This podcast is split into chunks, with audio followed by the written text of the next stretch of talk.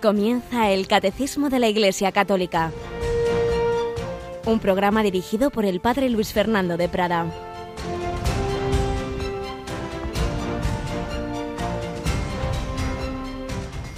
¿De Nazaret puede salir algo bueno? respondió Natanael a Felipe, y éste le dijo, ven y verás. Y cuando Jesús se dirige a Natanael le hace ver que conoce su vida y lo que estaba haciendo debajo de la higuera, este dice, Rabí, tú eres el Hijo de Dios, tú eres el Rey de Israel. Jesús le contestó, por haberte dicho que te vi debajo de la higuera, ¿crees? Has de ver cosas mayores. Alabado sean Jesús, María y José, muy buenos días en este 5 de enero, en esta fecha tan entrañable para todos los niños, la noche de la ilusión, en la que tendremos nosotros nuestra hora santa, la adoración, aquello que hicieron los reyes magos, adorar a Jesús, lo que hicimos y lo que hicieron aquellos cientos de miles de jóvenes en la primera jornada mundial de la juventud en que se expuso el Santísimo en la vigilia nocturna, que fue en Marienfield, campo de María, en Colonia, que fue la primera jornada mundial de la juventud que tuvo como papa a Benedicto XVI. Se había muerto unos meses antes Juan Pablo II, él ya sabía que no podría ir a esa jornada mundial y el Señor se lo llevó antes y nos dio a Benedicto XVI que nos habló de la adoración y fue el lema de esa jornada, hemos venido a adorarlo. Y él introdujo algo que luego ya se ha mantenido en todas las demás JMJ, y es que en esa vigilia nocturna no solo haya charlas, no solo haya canciones, representaciones, sino que luego el momento principal final y, de inmensa devoción sea exponer el Santísimo Sacramento, la adoración de la Eucaristía. De ello habíamos comenzado a hablar en el Catecismo, de ello hicimos un programa especial anteayer sobre la Eucaristía en el Magisterio Benedicto XVI, algo más seguiremos diciendo hoy, pero no nos olvidamos, queridos oyentes, de que dentro de una hora y media escasa, pues precisamente aquel Papa que presidió aquella Jornada Mundial de la Juventud será despedido eh, con la oración de la Iglesia Universal y de muchísimos fieles en este eh, funeral que vamos a retransmitir. Me acompaña Yolanda Gómez. Buenos días, Yolanda. Muy buenos días, padre. Bueno, pues otro de esos momentos históricos que Radio María quiere llevar a, a nuestros oyentes. Y bueno, hemos tenido en Roma a nuestra compañera Cristina Abad, se fue con su marido, pero el que se ha quedado en la zona de prensa es el, el, padre Mario Ortega, ¿verdad? Eso es, ahí le tenemos y bueno, pues estamos viviendo también estos momentos gracias a que él nos está enviando fotos y algún vídeo de cómo está ahora mismo la plaza de San Pedro. Y le creo que le tenemos ya conectado, ¿verdad? Y le tenemos ya preparado, sí. Padre Mario Ortega, buenos días. Cuéntanos dónde estás, cuéntanos qué estáis viviendo en estas horas y, y ahora mismito cómo está el ambiente ahí en Roma. Sí, buenos días, Padre Luis Fernando, Yolanda y todos los oyentes de Radio María. Pues sí, estamos aquí preparados ya en una mañana bastante fría que hace con mucha niebla. Esperamos que, que después se arregle un poquito. Y estamos en la zona de prensa, sí, que es encima de la, digamos, de la columnata Ah. de, de San Pedro a la altura del Sacrato, o sea que tenemos justo enfrente, digamos, el, el altar mayor y, y el lugar donde va a ser eh, colocado el féretro de Benedicto XVI. Se están colocando ya, bueno, pues todos los concelebrantes, están saliendo obispos, aunque queda una hora y media, pero aquí se tiene que hacer todo con esa prontitud, puesto que son, pues, mm, miles de personas las que están entrando en la plaza, está ya bastante llena y eh, bueno pues todo preparándose desde aquí es un lugar estamos en un lugar muy privilegiado porque Sí. lo vemos todo pues pues muy Sí, bien sí. y lo contaremos así para nuestros eh, amigos de Radio María claro Qué maravilla. Y bueno, estos días también, hombre, ya se esperaba que hubiera muchos fieles, pero creo que se han superado las expectativas de muchísimos fieles eh, que han querido rendir su último homenaje pasando al, a- ante, el, ante el cuerpo del, del Papa emérito, ¿verdad?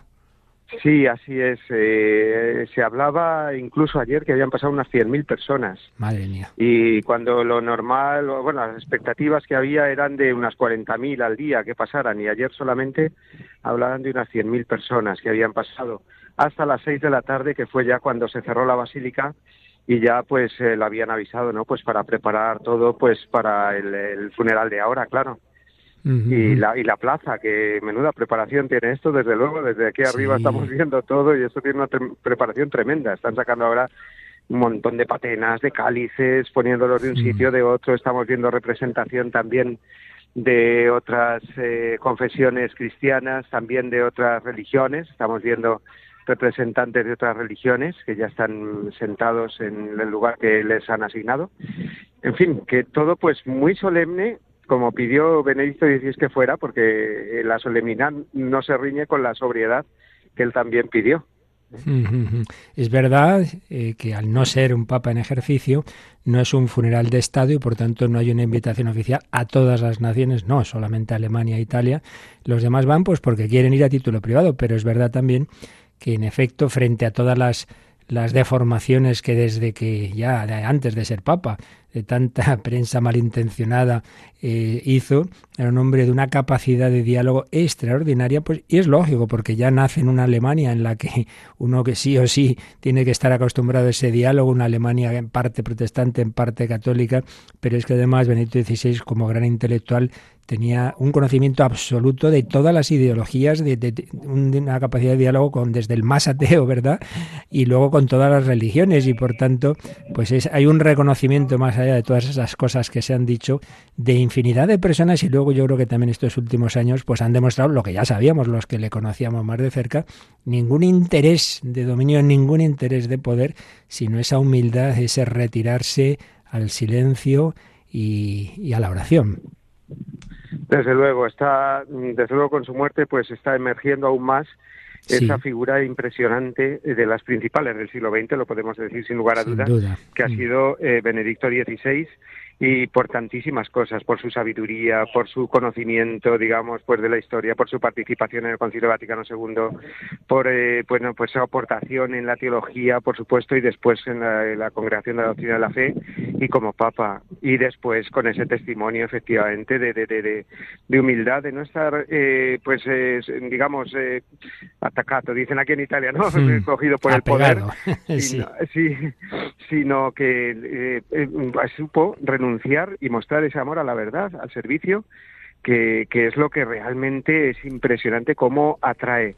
Y eso se da cuenta desde la persona más humilde, más sencilla que hemos visto pasar. Había gente que se ponía en la fila y se le hacía poco y después salía de verlo y dice yo quiero entrar otra vez y se ponía otra vez en la fila a lo mejor a esperar pues pues pues otro tanto de tiempo pero dice yo este hombre tengo que verlo y tengo que estar pues aprovechando este momento bien sí Así que, bueno, pues eh, todo eso lo está percibiendo todo el mundo, eh, o bien físicamente aquí, o bien a través de los medios, el reconocimiento y el homenaje a una persona tan grande.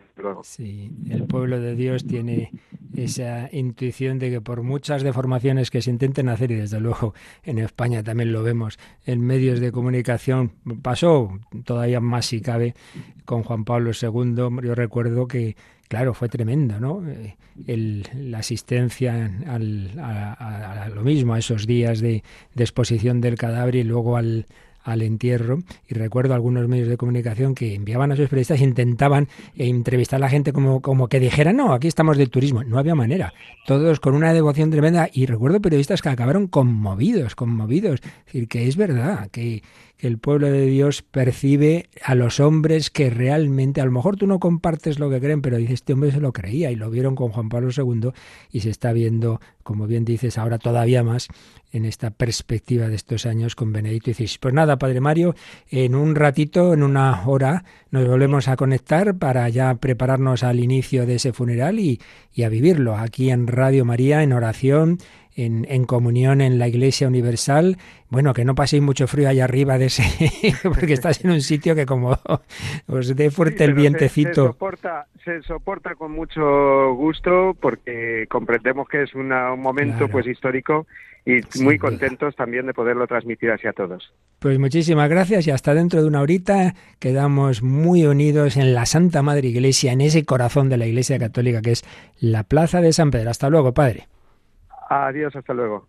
Bueno, pues queridos oyentes, en este espíritu, en unión de oración, nos preparamos también nosotros a tener un ratito de otro programa especial sobre el magisterio de Benedicto XVI. Vamos a hablar un poquito más de lo que el otro día empezábamos, la Eucaristía, que es lo que ahora se celebrará en el funeral, pero también vamos a hablar de la esperanza. Esa segunda encíclica de Benedicto XVI, la Espesalvi, donde hablaba del más allá, pues qué mejor momento para decir algo sobre esto que en estos momentos en que estamos a una hora de celebrar su funeral y su entierro. Pero precisamente con una composición de Mozart. A Benito XVI le gustaba mucho Mozart y tocaba el piano, composiciones suyas.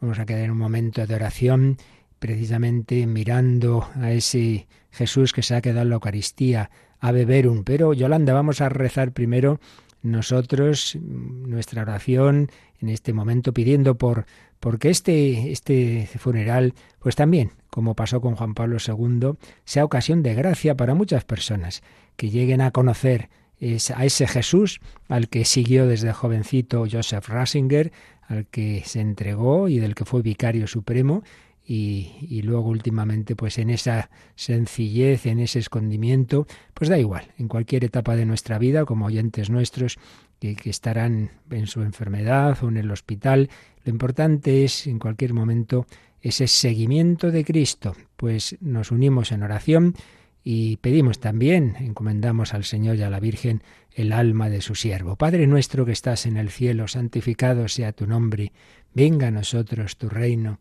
hágase tu voluntad en la tierra como en el cielo. Danos hoy nuestro pan de cada día, perdona nuestras ofensas, como también nosotros perdonamos a los que nos ofenden no nos dejes caer en la tentación y líbranos del mal. Amén. Dios te salve María, llena eres de gracia, el Señor es contigo. Bendita tú eres entre todas las mujeres, y bendito es el fruto de tu vientre, Jesús. Santa María, Madre de Dios, ruega por nosotros pecadores, ahora y en la hora de nuestra muerte. Amén. Gloria al Padre, y al Hijo, y al Espíritu Santo. Como era en el principio, ahora y siempre, por los siglos de los siglos. Amén. Dale, Señor, el descanso eterno. Y brille para él la luz perpetua. Su alma y la de todos los fieles difuntos, por la misericordia de Dios, descansen en paz. Amén.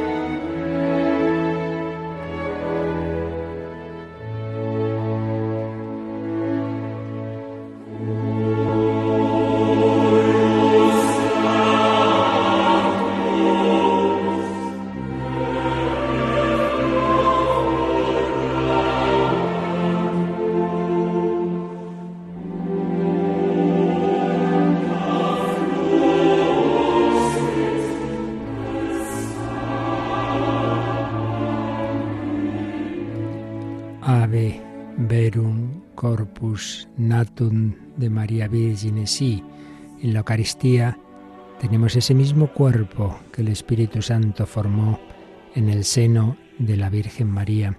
Ese cuerpo que ella envolvió en pañales y puso como San José en el pesebre. Esa fue la cuna del verbo hecho carne. Al principio era el verbo, el verbo estaba junto a Dios mirando hacia el Padre y el verbo era Dios, pero el Verbo se hizo carne y puso su morada entre nosotros, su tienda de campaña entre nosotros, porque no hubo sitio para él. Vino a los suyos y los suyos no lo recibieron. Todo auténtico seguidor de Cristo participa, por un lado, de aquellos que creyeron en Jesús y, que pues también acogen en la Iglesia, viven esa fraternidad, pero también participa del rechazo.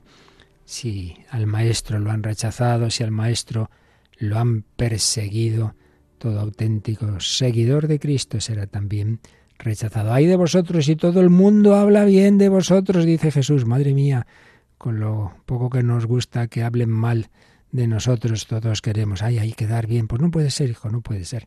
Si eres seguidor de Cristo, no todo el mundo va a hablar bien de ti. Al revés, en estos tiempos lo más normal es que muchos se rían de ti y te ataquen. Bueno, Jesús sigue adelante. Y también luego en el escondimiento, bueno, primero con sus padres María y José huyendo a Egipto ante ya esa primera persecución sangrienta, luego ya en la vida humilde, oculta, el día a día de oración, de trabajo en Nazaret, luego en la vida pública, al principio sí, fama, milagros, pero pronto empezarían ya las críticas, a raíz precisamente de ese milagro de multiplicación de los panes, donde Jesús empieza a hablar de la Eucaristía. Y ahí es donde ya dice el Evangelio de San Juan capítulo 6 que muchos empezaron a apartar de él. Eso ya no les interesaba tanto, les interesaba que les dieran mucho pan y, y, los éxitos temporales, como vamos a rezar para que el Señor me cure y me dé esto y me dé lo otro y apruebe el examen y me dé novio y, y todo eso está muy bien, pero, pero hombre, entonces Dios es un medio para tus fines aquí, tu éxito en la tierra, hombre, pues algo está ahí que no funciona mucho, ¿no? Jesús hablaba de la Eucaristía, ese es el pan verdadero y ese es el que nos lleva al destino importante, que es la vida eterna. Eucaristía y eternidad son dos aspectos que hoy hablamos un poquito muy relacionados. Bueno, pues decíamos como en el magisterio del Papa Benedicto XVI, em, si hay que coger un centro, pues claro, es el centro de la fe cristiana, a saber, la encarnación concretamente, como ha señalado su secretario, el tiempo litúrgico que más le gustaba era este, era la Navidad, es donde disfrutamos de ese verbo hecho carne, hecho niño. Pero hablar de la encarnación es hablar de la Eucaristía, porque la Eucaristía es una prolongación de la encarnación. Por ello, pues, fue un tema que siempre trató con, con mucho cariño y decíamos que coincidió cuando empezó el pontificado pues eh, estaba ese, se había celebrado ese sínodo, ese sínodo, o mejor dicho, se celebró ya con él, estaba convocado de antes, pero se celebró con él sobre la Eucaristía. Y entonces la exhortación post-sinodal que escribió Benedicto XVI se titula así, Sacramentum Caritatis, el sacramento de la caridad. Veíamos el otro día que tiene una introducción y tres partes.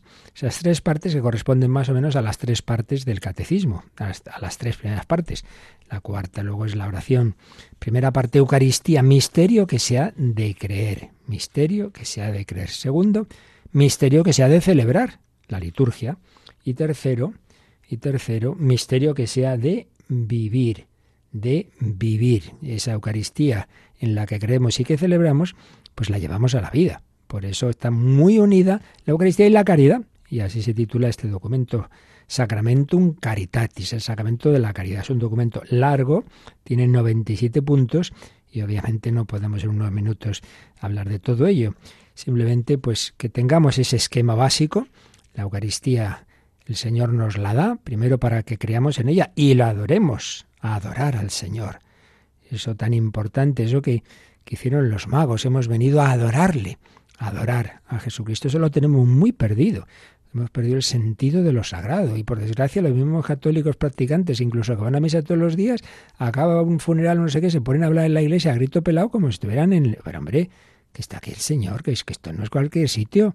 Jesús podría hacer como en el templo de Jerusalén, habéis convertido la casa de mi padre, que es casa de oración, en una cueva de bandidos tengamos siempre esa reverencia, ese silencio, ese lo que haya que hablar, hablarlo, pues eso, bajito, no molestar en la oración y sobre todo pues no perder ese sentido sagrado del templo y en otros aspectos, la manera de vestir y de todo, hombre, tú no puedes estar aquí como en la piscina, estas cosas sobre todo en verano, ¿verdad? Bueno, misterio que sea de creer, misterio que sea de creer, misterio que sea de celebrar, todo ello hacerlo pues que nuestra liturgia corresponda ese misterio sagrado. Y luego, misterio que sea de vivir, porque si sales de muy devoto de la oración y ha comulgado muy bien, y según sales ya estás criticando y poniendo verde al otro y enfadándote, hombre, evidentemente todos tenemos nuestros límites y, pecados, pero hay que intentarlo, que, que, que, se note que esa Eucaristía nos va eucaristizando, nos va transformando el corazón. Bueno, pues vamos a leer algunos de los números clave de estas tres partes. El otro día leíamos algunos de la introducción. Eucaristía, misterio que se ha de creer. El primer número de esta parte es el número 6 y tenemos ahí pues también una especie de, de síntesis de todo lo demás. Este es el misterio de la fe. La expresión que, que decimos después de la consagración, ¿verdad? Y decía Benedicto XVI, con esta expresión el sacerdote proclama el misterio celebrado y manifiesta su admiración ante la conversión sustancial del pan y el vino en el cuerpo y la sangre del Señor Jesús. En efecto, la Eucaristía es misterio de fe por excelencia. Es el compendio y la suma de nuestra fe, como dice el catecismo. Citaba aquí al catecismo. La fe de la Iglesia es esencialmente fe eucarística y se alimenta de modo particular en la mesa de la Eucaristía. Esto es muy importante. Esto es lo, si queremos saber, digamos, algo que define lo que es el catolicismo, es esa fe en que tenemos en el sagrario, tenemos la presencia real, sustancial, corporal del verbo hecho carne. Dios está en todas partes, sí, como Dios sí, pero como Dios hecho hombre, con su cuerpo glorificado, no está en todas partes. No, no es lo mismo. No es lo mismo hacer un rato de oración ante el Santísimo Sacramento y por eso la Iglesia tiene sagrario, por eso se hace exposición de Santísimo, etcétera, etcétera. La fe de la Iglesia es esencialmente eucarística. La fe y los sacramentos, seguía diciendo, son dos aspectos complementarios de la vida eclesial. La fe que suscita el anuncio de la palabra de Dios se alimenta y crece en el encuentro de gracia con el Señor resucitado que se produce en los sacramentos. También muy importante. Ay, estoy con poca fe, dudas de fe. Pues vete a, rezar y, y a recibir los sacramentos. Pero si tengo dudas, pues por eso mismo lo que le pasó a Carlos de Foucault, padre que no creo, que no creo, pues confiésate, pero, pero si, si le estoy diciendo que no creo, andadme caso, confiésate y comulga. Ay, ahora ya sí creo. Pues claro, hombre, si en el fondo sí tenía fe, pero esa fe estaba tapada por mucha porquería de los pecados que había que quitar con la confesión y había que alimentarla. Y en cuanto se confesó y comulgó, ¡pum! Esa llamita que quedaba un rescoldito de fe de su infancia, pues volvió a brotar fuerte y se convierte en quien ya está canonizado, Carlos de Foucault. Bueno, la fe se alimenta y crece en los sacramentos, muy especialmente en este de la Eucaristía. Porque tenemos un poco de fe al menos, pues vamos a los sacramentos, pero esos sacramentos aumentan la fe y se produce ahí un círculo vicioso, no, virtuoso para ir alimentando nuestra fe y cada vez comulgaré mejor y cada vez me confesaré mejor. Si esperamos hacer perfectamente, no, padre, es que no tengo verdadero arrepentimiento, ya me, ya, me confesaré, es que aún no estoy preparado. Pues eh, puedes esperar al día del juicio. Confiésate como, como estés. Pídele al Señor que te dé la gracia de un mayor arrepentimiento, pero bueno, pues a eso, es un sacramento para el que está mal, para el que está en pecado. No, no esperes estar hecho un santo para confesarte. Son cosas a veces nos hacemos unos líos. La fe se expresa en el rito y el rito refuerza y fortalece la fe, decía también Benito XVI, recogiendo una de las proposiciones en que se había resumido el sínodo este sobre la Eucaristía. Y añadía, por eso el sacramento del altar está siempre en el centro de la vida eclesial. Gracias a la Eucaristía, la Iglesia renace siempre de nuevo. Y toda gran reforma está vinculada de algún modo al redescubrimiento de la fe en la presencia eucarística del Señor en medio de su pueblo. Por eso, un signo muy, muy bueno, muy buena señal después de unos años, los años de tantas experiencias que en general fueron bastante desastrosas, que muchos hicieron, no, negamos la buena voluntad de muchos tampoco, pues en esos años de, mucho desconcierto que hubo después del concilio, como decía uno, no por el concilio, sino después, post hoc, no propter hoc, no por culpa como tal del concilio, sino después de que aprovecharon algunos, pues que no tener claro qué es lo que ha hecho el concilio para hacer experimentos de todo tipo y condición. Desaparecieron en la mayor parte de las parroquias ya no se hacía exposición del Santísimo. Yo he visto sitios donde hemos ido encuentros de jóvenes, casas, espiritualidad, eh, ¿La custodia dónde la tienen? Uy, pues a ver dónde la tenemos. Ahí en el museo, yo que sé, en un armario, el último armario. Se habían dejado de hacer. Bueno, pues hoy día, gracias a Dios, todo esto se ha ido recuperando. Pues son muchísimas las parroquias en que hay por lo menos un día o dos, jueves, domingo, exposición del Santísimo, horas santas y adoración perpetua. Se van abriendo capillas en el mundo entero. Recientemente me escribían de otra localidad española donde se ha abierto otra, gracias a Dios, mucho, muy importante. Eso son muy buenas señales, porque toda auténtica reforma y renovación, pues ¿de dónde va a venir? ¿De nosotros? Pues no, de Jesucristo. Y Jesucristo se nos puede comunicar de toda la forma, por supuesto, ya lo sabemos, también desde el cielo cuando uno va a perseguir como hacía Saulo, pero eso es lo excepcional. El camino ordinario que él ha escogido son los sacramentos que él mismo ha instituido. Tomad, comed, esto es mi cuerpo, aquí está, aquí estoy yo. Y, eso que les pasó a los de Maús, cuando lo, reconocen? Al partir el pan. Por eso la Eucaristía, la Eucaristía fundamental en la fe de la Iglesia Católica. Vemos también otro, otro número, el número 33, y ahí nos habla precisamente de un, un, aspecto muy bonito. Os decía antes que este cuerpo de Jesús, que está en la Eucaristía, es el que fue formado en el seno de la Virgen María. Pues el número 33 habla de Eucaristía y la Virgen María tema que también le gustaba mucho, como, como podemos imaginar a San Juan Pablo II, tan devoto de la Virgen María. Número precioso en que nos habla de, de cómo la Virgen María en su asunción al cielo en cuerpo y alma es para nosotros un signo de esperanza segura, ya que como peregrinos en el tiempo nos indica la meta escatológica que el sacramento de la Eucaristía nos hace pregustar ya desde ahora. Por eso os decía, Eucaristía y eternidad están muy unidos, porque claro, la Eucaristía yo no recibo el cuerpo de Jesús tal como estaba en la tierra, no, no, ese cuerpo ya que murió en la cruz ahora está transfigurado, no la transfiguración de unos minutos que tuvo en el monte Tabor, sino la transfiguración definitiva de un cuerpo que, como una ocasión dijo Benedicto XVI, usando el lenguaje de la evolución, ha dado, ha habido un salto ahí, una mutación, ha entrado en otra dimensión, en otra dimensión, en esa dimensión en la que, siendo cuerpo verdadero, pero ya no está sometido a las condiciones espaciotemporales de este mundo, por eso puede estar a la vez en muchos sitios, por eso eh, puede atravesar tranquilamente las paredes, etcétera, etcétera.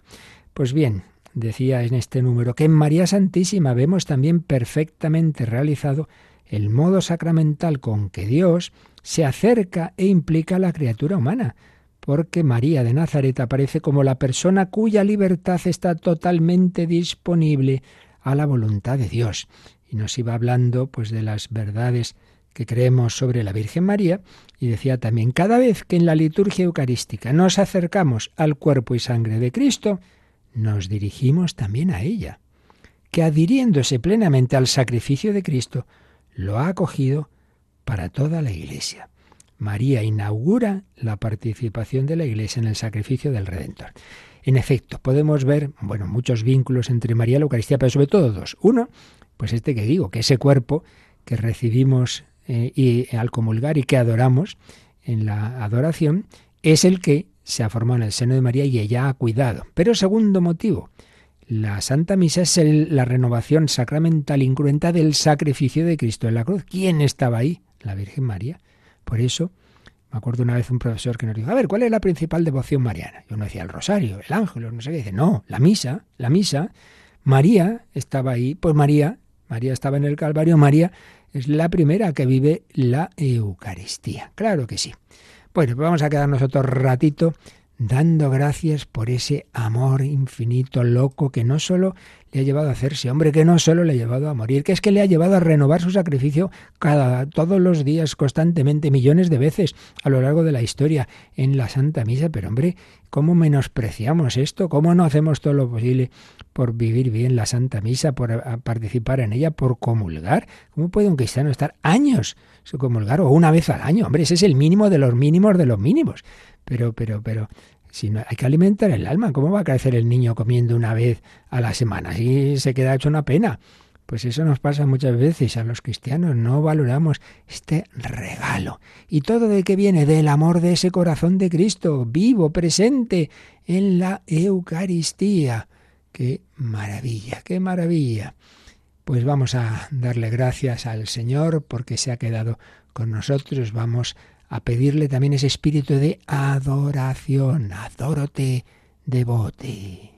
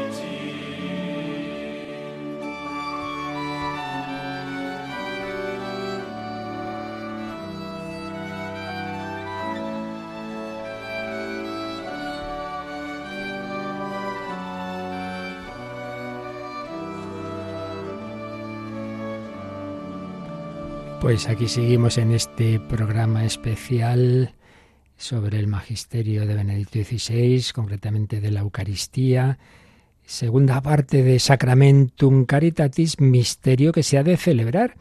Y el número 34, que es el primero de esta parte, habla de Alex Orandiles Credendi, lo que la Iglesia cree lo lleva a la oración y lo que se reza en la Iglesia Universal, pues es mm, también alimento y indicación de nuestra fe. Luego el número 35 hablaba de un tema muy querido para Joseph Ratzinger, la, la liturgia y la belleza.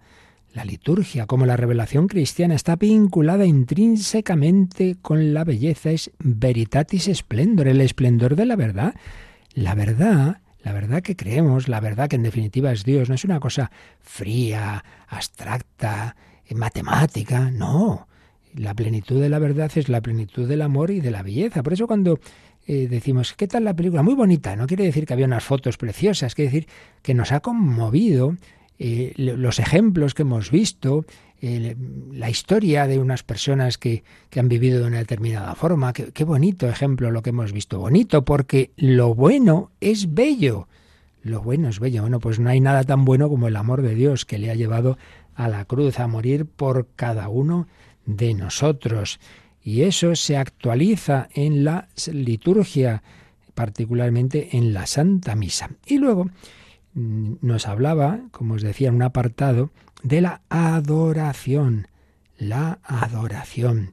Y decía que en el sínodo que habían celebrado tuvieron un momento en que nos desplazamos a la Basílica de San Pedro para la adoración eucarística. Con este gesto de oración quisimos llamar la atención sobre la importancia de la relación intrínseca entre celebración eucarística y adoración. No, la Eucaristía es solo para comerla, no es verdad.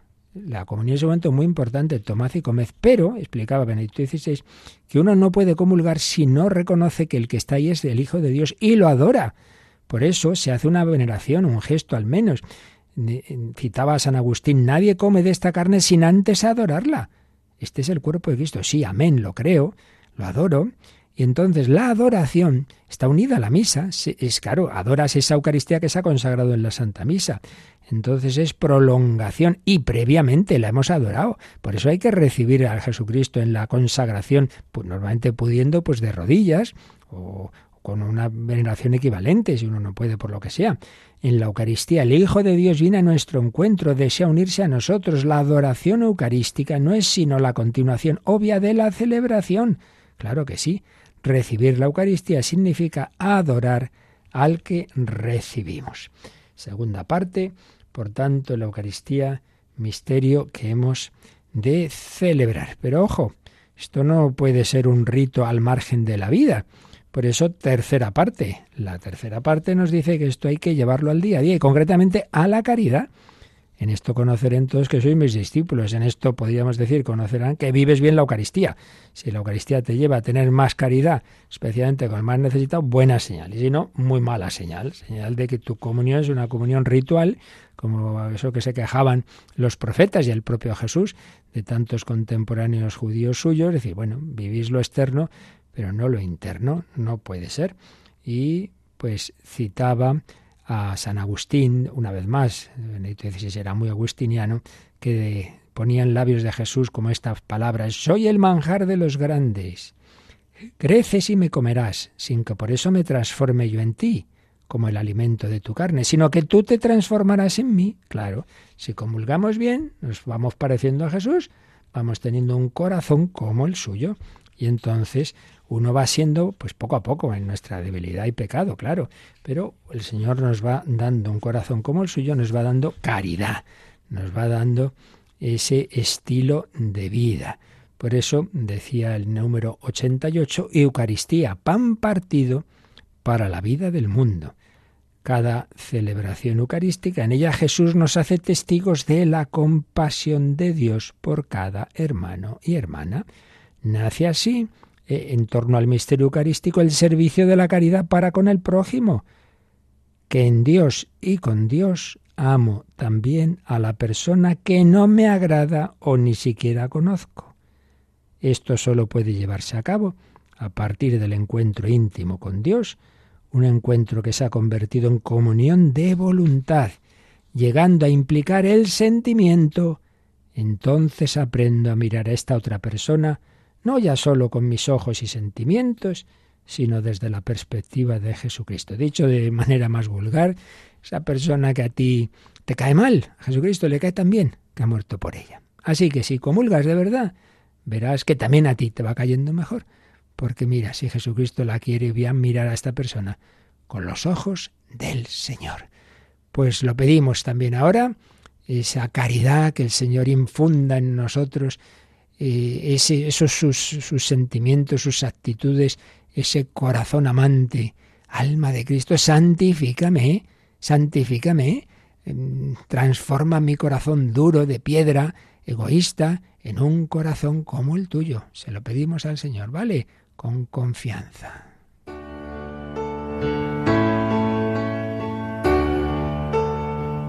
Alma de Cristo,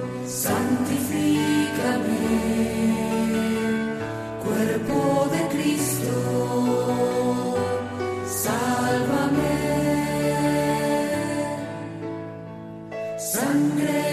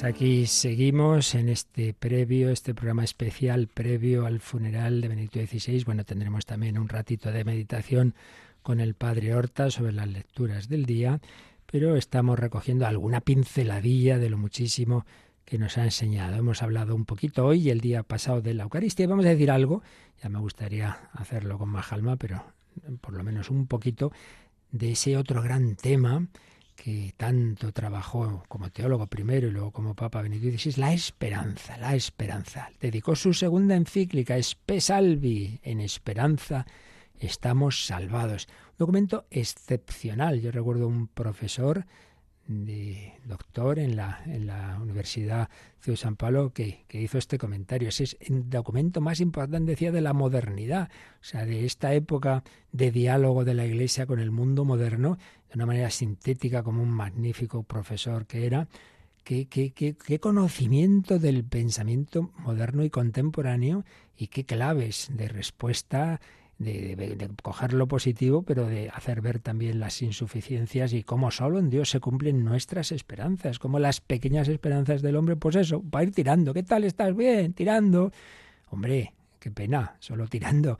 Nosotros vamos hacia la gran esperanza y la gran esperanza se llama Dios y lo explicaba en algunos puntos de una manera profunda, alguna parte era un poco complicadilla al principio cuando explica teológicamente la esperanza, pero luego enseguida con ejemplos, como hacía siempre como gran catequista, decía el Papa Francisco que Benito XVI no solo era un teólogo, sino catequista, y es verdad, por ejemplo, las líneas que dedica a Josefina Vaquita, contando, resumiendo un poquito la, la historia de esta esclava sudanesa, cuando se, se, convierte, conoce a Jesucristo y dice cómo se encontró con la gran esperanza.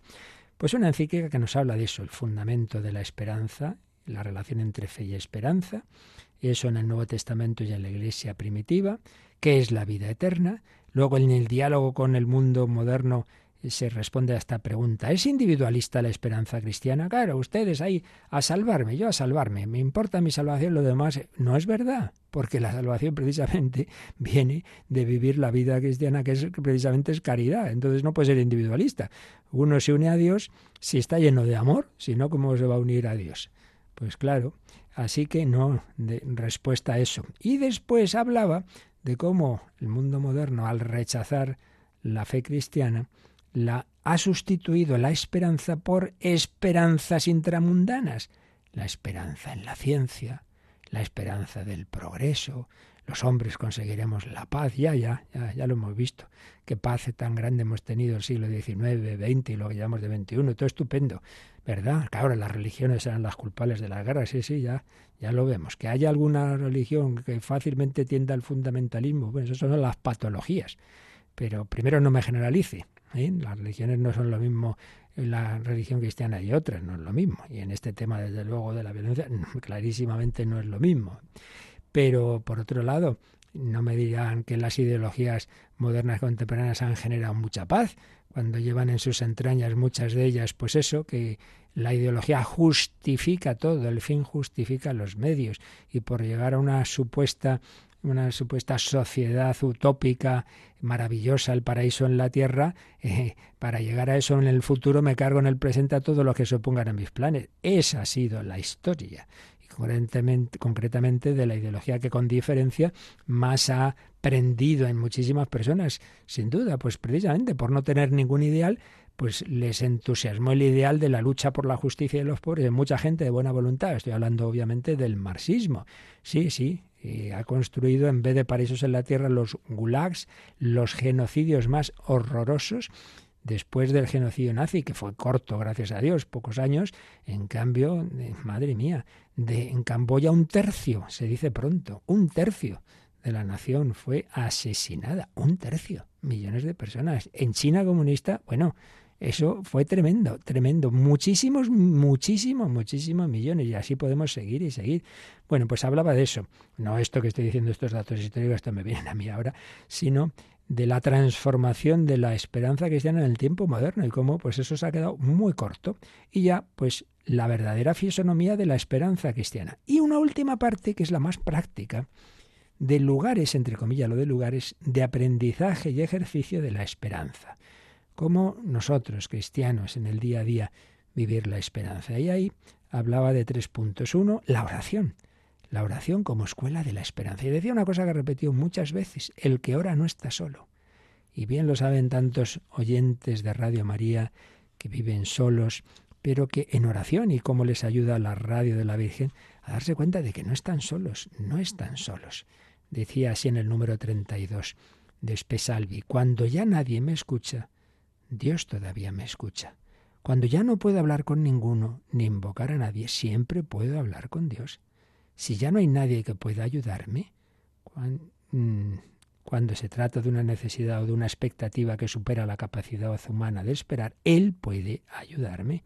Si me veo relegado a la extrema soledad, el que reza nunca está totalmente solo. Y recordaba al cardenal Vantuan, del que tantas veces hemos hablado y que ya os comentado más de una vez que tuve la gracia de poderle acompañar durante todo un día que estuvo en Madrid llevándole de aquí para allá, entrevistándole, donde estaba yo entonces.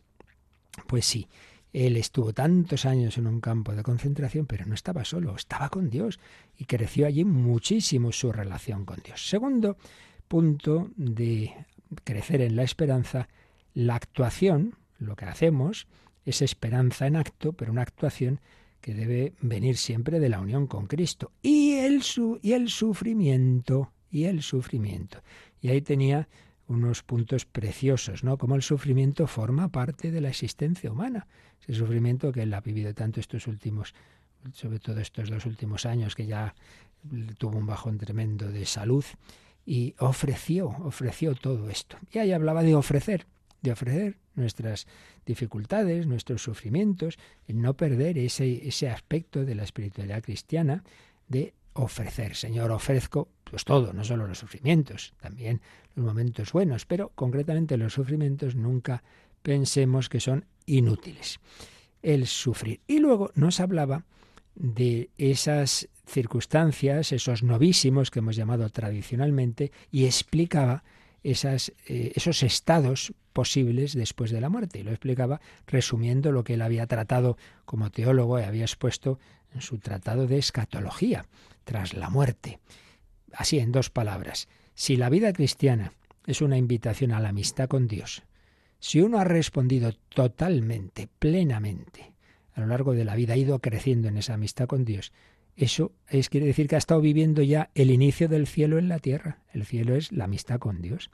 Entonces, si esa amistad se ha ido creciendo, ha ido creciendo, se ha ido purificando de las de los límites que todos tenemos, llega el momento de la muerte y ya está totalmente unido a Dios, pues eso se convierte en el cielo.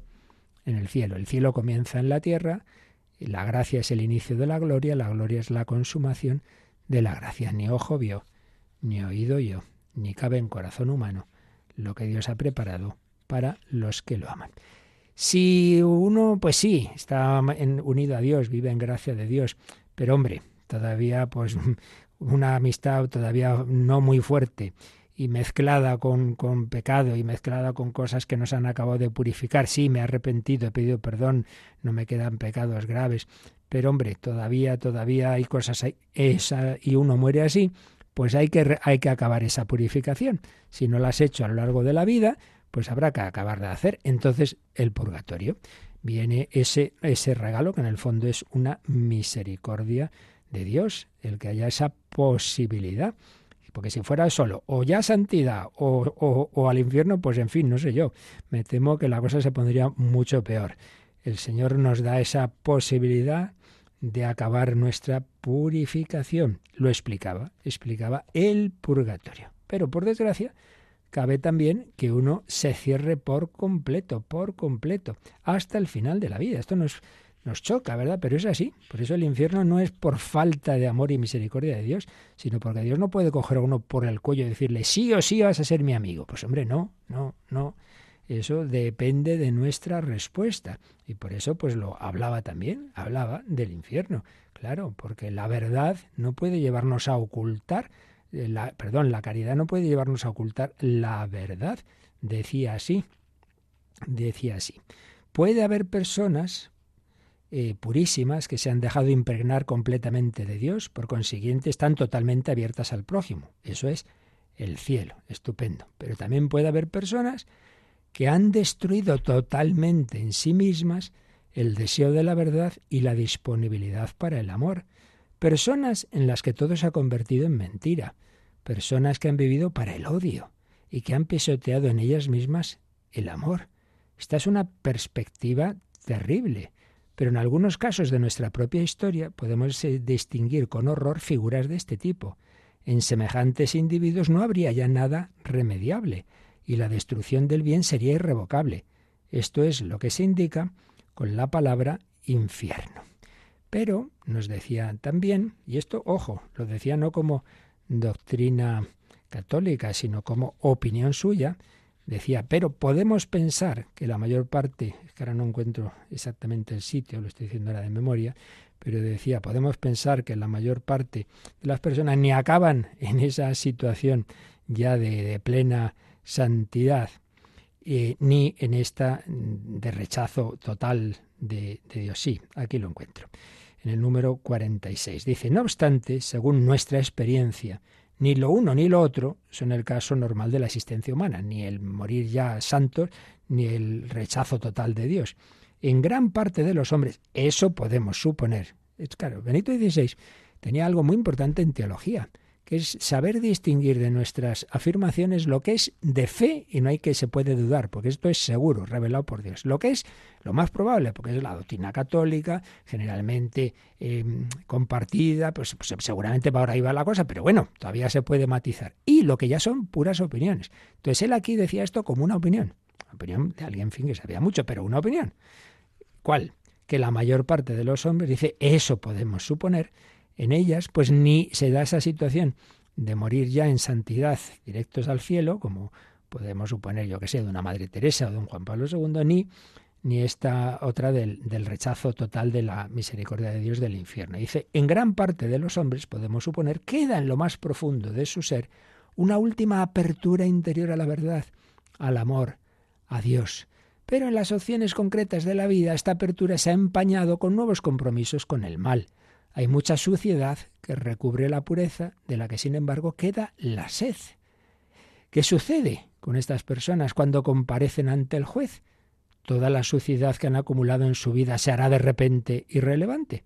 Entonces explica la doctrina del purgatorio. Y por eso, por eso, podemos sí debemos rezar por todos los que han muerto, porque si están, claro, si están en el cielo, nuestra oración ya no les hace falta, pues no pasa nada, que esa oración Dios ya la aplicará a otra intención. Si están en el infierno, pues ya no hay nada que hacer, porque han sido ellos los que se han autocondenado y rechazado para siempre la amistad con Dios. Pero si están en esa situación que llamamos purgatorio, entonces, como estamos en comunión, y igual que aquí nos podemos ayudar unos a otros y rezo por alguien que está aquí en la tierra, también rezo por alguien que puede estar en esa situación del purgatorio. Y ese es el sentido de la doctrina católica sobre la oración por los difuntos y también del ayudarle con, ayudarles con las indulgencias, que esto ya lo hemos explicado en otra ocasión y ya, ya no nos da tiempo. Pero bueno, que sepáis que en esta preciosa encíclica, Espesalvi, está pues sintetizado todo lo esencial sobre la esperanza. Los primeros puntos son un poquito más teológicos, más difíciles, pero luego la parte final, como veis, es como muy práctica, muy pedagógica y yo os la aconsejo. Pues esto que él nos explicó ya lo ha visto, ya ha traspasado el umbral de la muerte. Y ahora nosotros lo que nos toca es pues rezar, rezar por su alma, pues muchísimas personas están convencidas de que está ya en, el, en esa situación la mejor, el cara a cara con Dios, pero como no lo sabemos, nuestra obligación siempre es la oración y eso es lo que en unos momentos haremos en comunión con la Iglesia Universal, en comunión con su sucesor, el Papa Francisco, que va a presidir la Santa Misa y con tantas personas, las que estarán allí en la Plaza de San Pedro y muchísimos millones más que estamos que no estamos allí, pero que vamos a vivir este momento histórico y que Radio María va a llevar a vuestras casas, a, vuestros coches, a, vuestros, los hospitales, donde estéis, para que también en este momento mm, como tantos momentos históricos que se han vivido en esa plaza de San Pedro, pues podamos estar allí presentes, también como habéis oído antes, con la ayuda de Padre Mario Ortega, que está ahí ya en esa parte, esa zona elevada en, la columnata, sobre la columnata de, de Bernini, pues donde está prensa, para que tengamos pues toda la información, pero sobre todo para que estemos unidos en oración.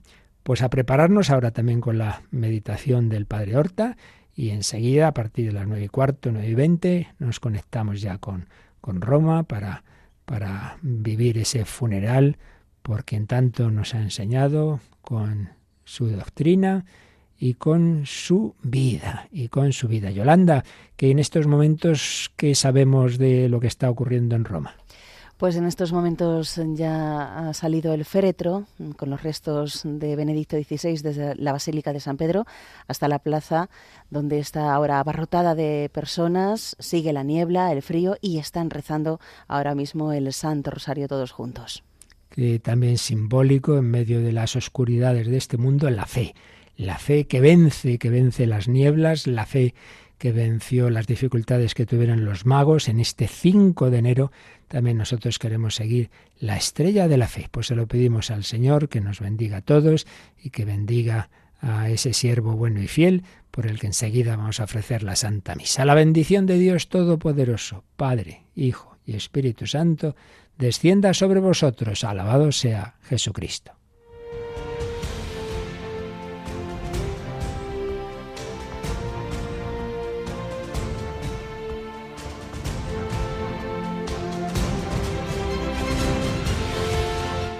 Han escuchado en Radio María el Catecismo de la Iglesia Católica, un programa dirigido por el Padre Luis Fernando de Prada.